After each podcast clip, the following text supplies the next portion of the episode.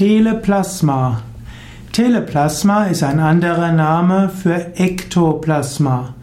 Teleplasma ist in dem Okkultismus und im Spiritismus die Bezeichnung für eine mysteriöse, äh, ja, eine mysteriöse Energie, die Gestalt annehmen kann. Teleplasma ist die Bezeichnung dafür, dass bei Medien in einer spiritistischen Sitzung eine Energie aus Mund austritt oder auch aus der Nase oder den Ohren, die sich verstofflichen kann, dass andere sie sehen kann.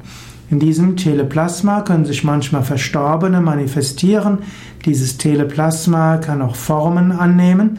Teleplasma kann auch äh, dazu dienen, dass Botschaften vermittelt werden.